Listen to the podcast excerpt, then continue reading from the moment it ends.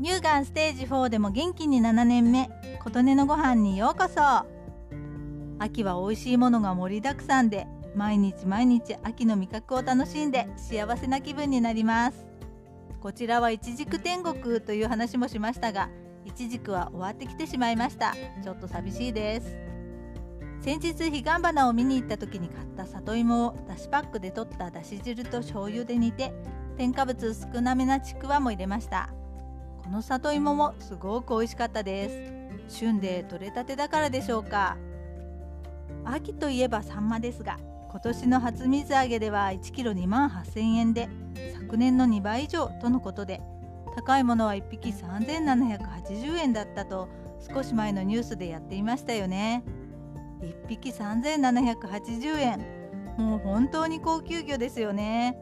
とはいえ少しずつスーパーにも並ぶようになり例年よりお高いものの手が出ないというお値段ではなくなってきました。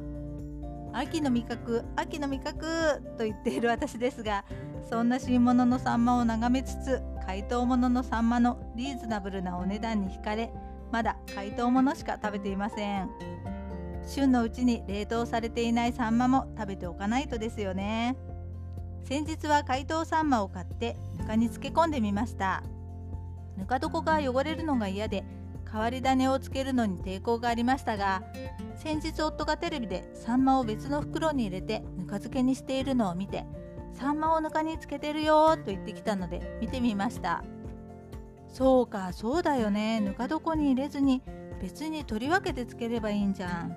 つけた後のぬかはさようならすればよいわけでどうして今までそんな簡単なことに気づけなかったんでしょう？というわけで別の容器に取り分けてサンマを漬け込みました。テレビで見たようにお腹の中にもぬかを詰めて周りにもぬかを入れて3日間漬けるということでしたが生のサンマを冷蔵庫に入れるにしても3日間も置いて本当に大丈夫なの？と少し心配だったので2日間にしてみました。焼いて食べてみると余分な水分が抜けたからか臭みがなくなりほんのりとぬかの香りもしました。水分が抜けた感はあるのに身はふっくらした感じでとても美味しかったです。